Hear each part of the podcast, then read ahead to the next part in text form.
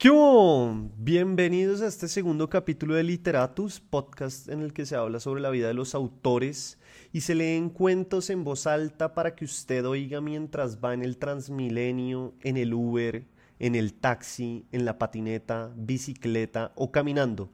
Da igual. Lo importante es que acompañe la nimiedad con historias que vienen desde la literatura.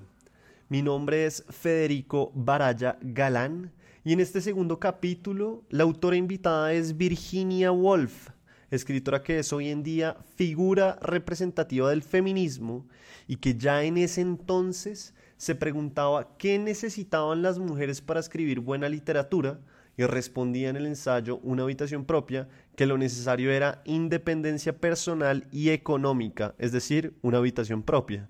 Y, claro, que no se me escape la tortuga, Wolf fue y es una innovadora de la narración.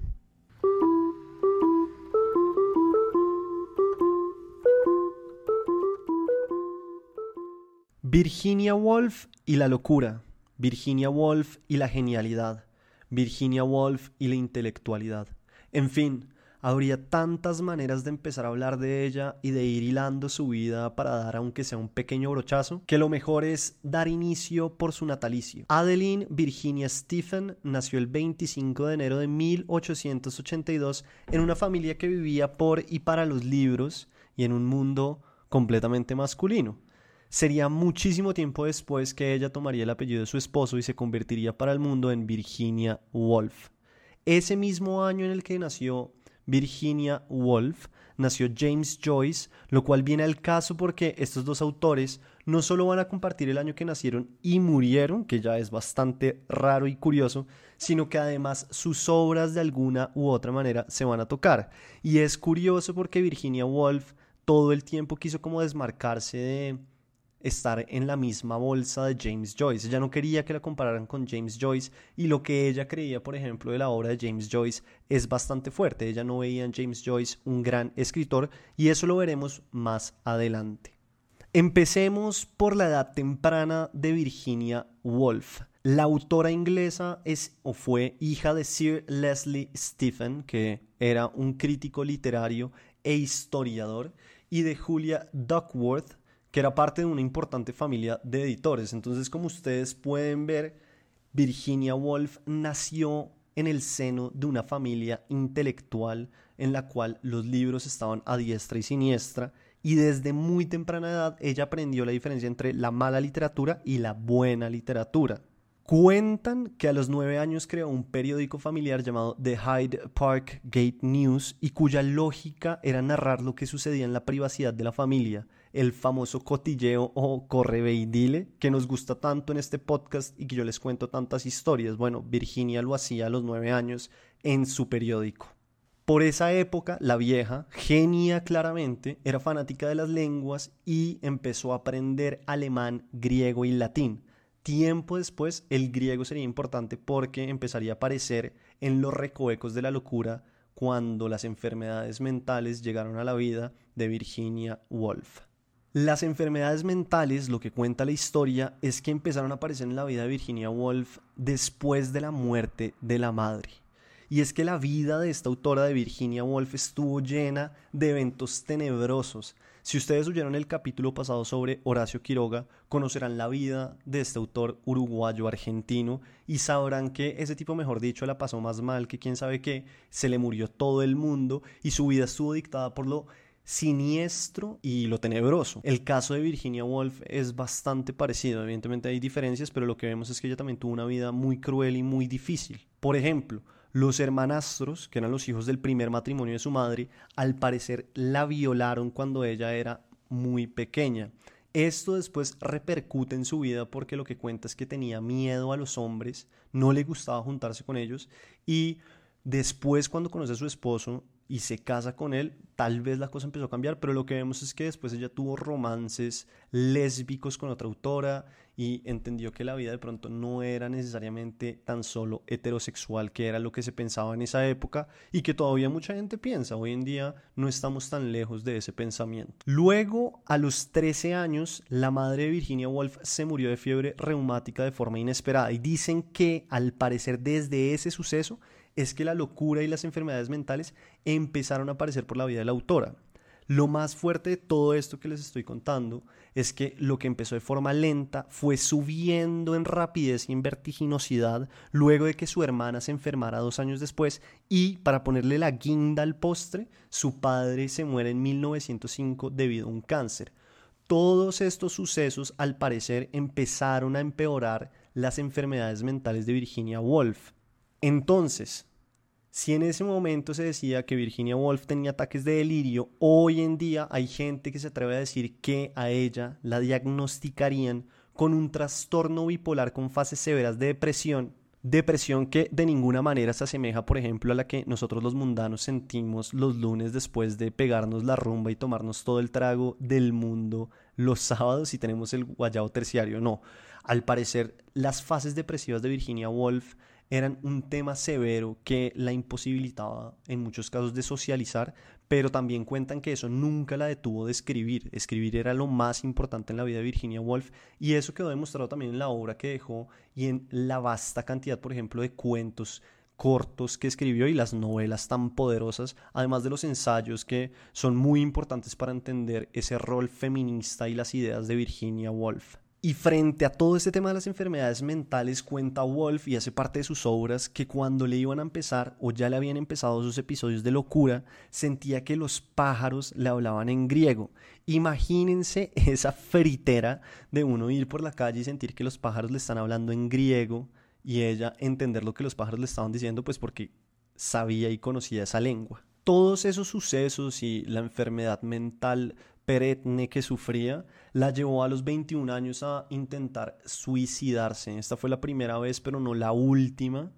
En realidad, dos años después de casarse, ella se tomó 100 gramos de veronal, que es un ácido barbitúrico, en otro intento fallido de suicidarse. Y así habría otros planes, después tuvo un plan con su esposo que ya veremos más adelante, y finalmente ella se logra suicidar y crea una imagen que es hoy en día casi que cliché o icónica sobre el suicidio, em, que romantizan un montón y que al final de esta introducción del autor les contaré.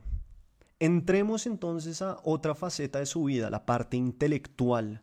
Como les conté al principio, sus padres pues eran personas intelectuales, su padre era crítico literario y su madre hacía parte de una de las familias más importantes de editores del momento.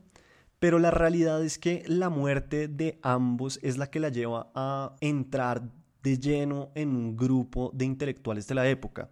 Es cierto que cuando ella crecía igual en su casa paseaban músicos, filósofos, escritores, políticos y demás, pero cuando ellos se mueren, los padres, Virginia Woolf se va a vivir a Bloomsbury, un barrio londinense de ese tiempo, y esa casa se convierte en el lugar predilecto por los intelectuales de la época, ¿Como quién? Bueno, nada más imagínense, escritores como Forster, que escribió A Room with a View, el economista John Maynard Keynes, el tipo que para referirse de él hablan de su pensamiento, que es el keynesianismo, el pintor Duncan Grant y los filósofos Bertrand Russell y nada más ni nada menos que Ludwig Wittgenstein. Y estos son solo unos nombres, es decir, ese grupo, ese parche, era muy conocido y eran los intelectuales de la época de Inglaterra o de Londres. Hágame el favor el parche de Virginia Woolf. Y ese parche se le conoce como el grupo de Bloomsbury y entonces Woolf hacía parte de ellos y se reunían en esa casa a hablar de literatura, de igualdad, de feminismo, homosexualidad, bisexualidad y, claro, obviamente tenían que hacerlo del amor al arte. Pero lo importante de este grupo también es entender que para esa época ellos eran personas de avanzada estar hablando de estos temas pues no era tan sencillo y ellos lo hicieron en su momento y eso también ayudó a Virginia Woolf en su obra a dejar registros de un tipo de pensamiento distinto al que pues la rodeaba en, en ese tiempo. Sobre todo esto se va a poder ver en los ensayos como una habitación propia y tres guineas. En ese parche conoció a su esposo que es Leonard Wolf, teórico político, escritor, editor y demás. Y ese hito es importante en la vida de Wolf no solo por el apellido, sino que con él fundó la editorial Hogarth Press y en esa editorial, por ejemplo, publicaron autores muy importantes de la época, y ella publicó obras propias. Leonard Wolf era judío, entonces cuando la Segunda Guerra Mundial ya estaba llegando a Gran Bretaña y los nazis querían invadir o estaban a punto de invadir Inglaterra, pues la preocupación y la paranoia en estos dos personajes, en Virginia Woolf y en Leonard Woolf, empezó a crecer muchísimo, a tal punto que decidieron que en caso dado de que Alemania lograra invadir Gran Bretaña, ellos preferían suicidarse. ¿Cómo? Sencillo, dijeron ellos, iban a aspirar los gases de escape del tubo del carro, es decir, una estrategia o un plan más de Virginia Woolf para suicidarse que afortunadamente no sucedió.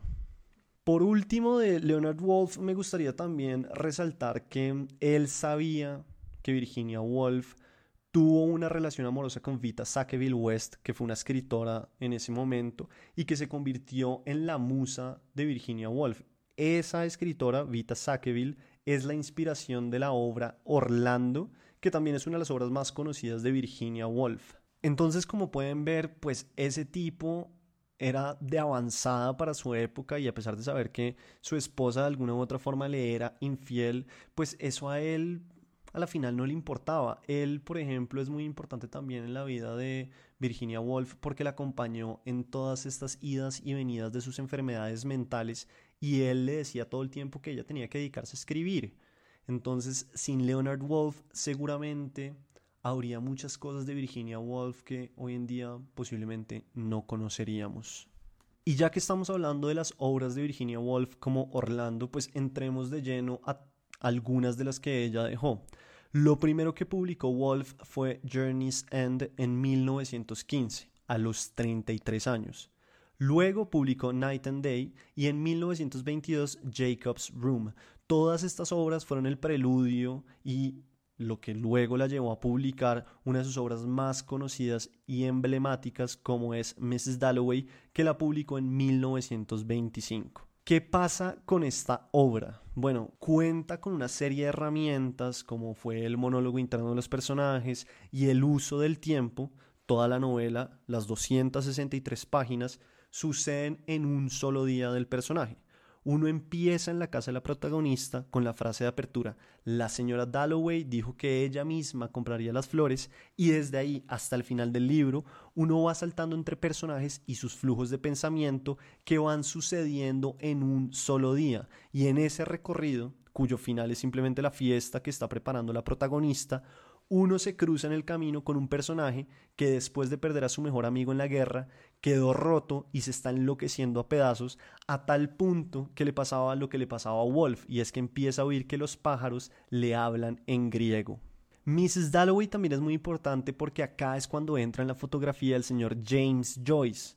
James Joyce publicó en 1922 Ulises, que tiene características similares en esos dos sentidos, es decir, en los monólogos internos de los personajes y en la temporalidad. Lo más curioso de este tema entre Virginia Woolf y James Joyce es que cuando a la autora le recomiendan leer el libro del escritor irlandés, ella cuenta que deja de leer El tiempo perdido de Proust por leer una obra, en sus palabras, de un escritor autodidacta, egoísta, insistente, teatral y en última instancia nauseabundo. Es decir, acabó con James Joyce. Y James Joyce, pues hoy en día es una figura muy importante de la literatura y desde ese entonces tal vez su obra pudo haber sido criticada, pero lo cierto es que al igual que Virginia Woolf, los dos fueron innovadores y retaron la lógica detrás de la escritura de esa época. Los dos, por ejemplo, compartían una idea y es que la literatura se estaba convirtiendo como en un periódico en el sentido de que todo el tiempo se estaban buscando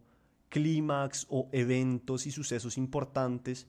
Y lo que decía James Joyce, por ejemplo, es que la vida no era así, la vida real no, no está todo el tiempo detrás de un clímax o no todo el tiempo están pasando cosas increíbles, sino que la vida real es mucho más mundana. A Wolf igual no le alcanzó con decir todas esas cosas sobre James Joyce, sino que además se pregunta en uno de sus diarios si se puede cocinar la carne, ¿para qué comerla cruda? ¿Quién sabe si realmente Wolf simplemente no gustó de la escritura de James Joyce o si había algo más detrás de eso? Yo sí creo que el Ulises de alguna u otra manera debió haber influenciado a Virginia Woolf a la hora de escribir Mrs. Dalloway y como podemos ver, sus obras de muchas formas se tocan. Otra cosa que vale la pena entender de Woolf y de Joyce es que ambos pueden ser autores difíciles de leer y esto va un poco hacia lo que decía Foster Wallace, eh, un escritor de Estados Unidos famoso por su novela La broma infinita o The Infinite Jest en inglés. En una entrevista, lo que ese tipo decía es que existen dos tipos de literatura, la difícil de leer y la fácil. Y tanto Wolf como Joyce, por la forma en que escribían, por los monólogos de los personajes, por la temporalidad, pueden entrar en esa categoría de difícil lectura a tal punto que es común ver que lectores abandonan los libros de estos dos autores. No obstante, por ejemplo, los ensayos de Wolf, como Una habitación propia o Tres Guineas, son excelentes lugares para conocer más sobre la vida y la escritura de esta autora. Y lo que yo siempre digo, si puede y quiere, leer Mrs. Dalloway vale toda la pena del mundo. Finalmente, luego de luchar con su enfermedad mental en idas y venidas, Virginia Woolf en 1941 se llenó el abrigo de piedras y se lanzó al río Ouse, escena que se volvió muy popular y que es medio cliché ya. Entonces, ¿qué dejó Virginia Woolf? Dejó ocho novelas en todo ese tiempo y dejó más de 45 cuentos y los ensayos que ya he mencionado anteriormente. De esos cuentos dejó uno que es Casa Encantada o La Casa Encantada, que es el que les voy a leer a continuación. Este cuento, como verán, es muy corto y tiene mucho de poesía por cómo suena al leerse pareciera que en él la autora estuviera tratando de usar el tema clásico de los fantasmas, pero su intención era llevarlo más allá. Hay a través de todo el texto, además, si ustedes miran, una mezcla en lo que parece ser sueño y realidad o tal vez como estar soñando despierto.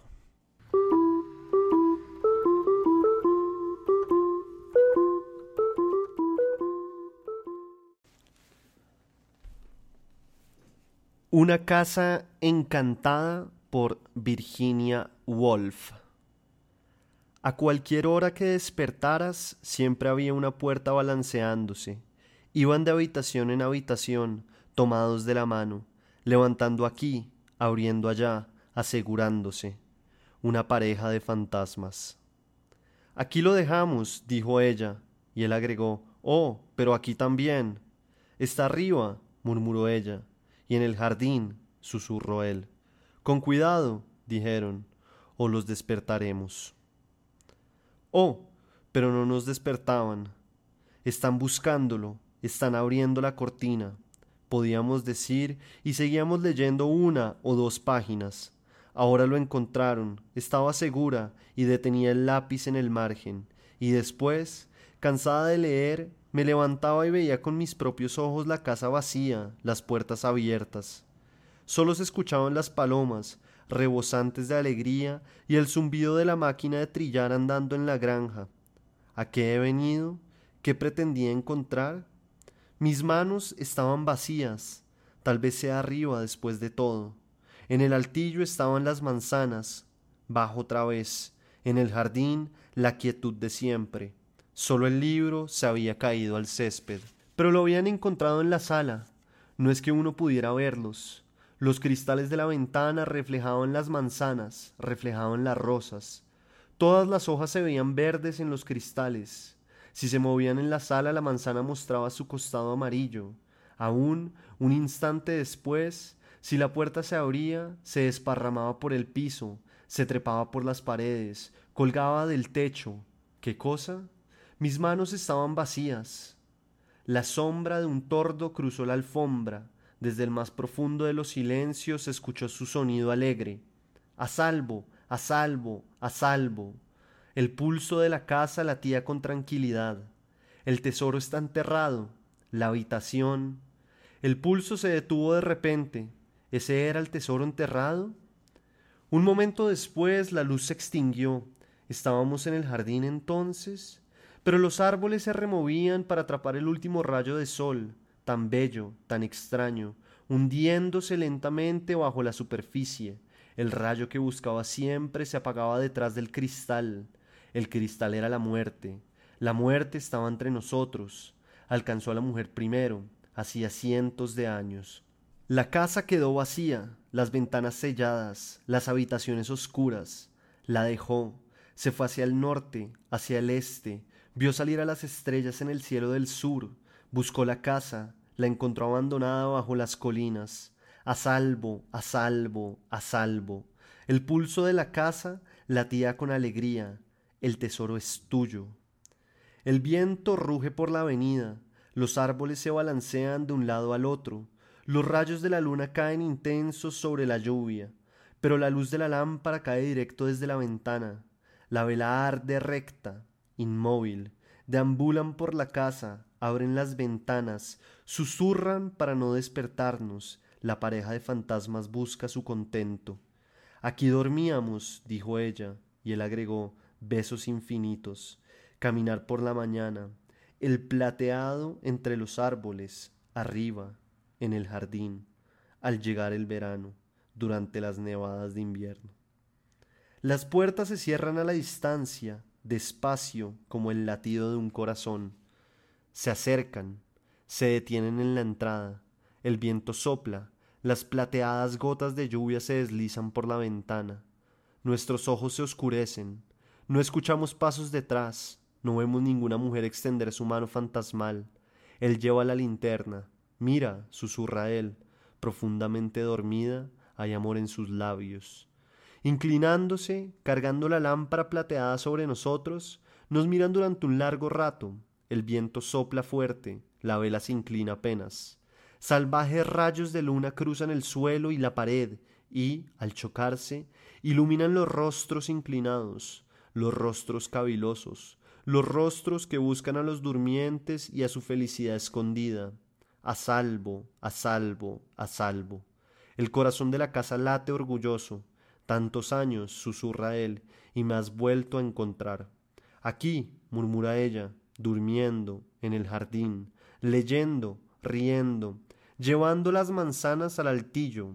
Aquí dejamos nuestro tesoro. Inclinados, sus luces me hicieron abrir los ojos, a salvo, a salvo, a salvo. El pulso de la casa late con fuerza. Me despierto y digo, oh, ¿es este su tesoro enterrado? la luz del corazón.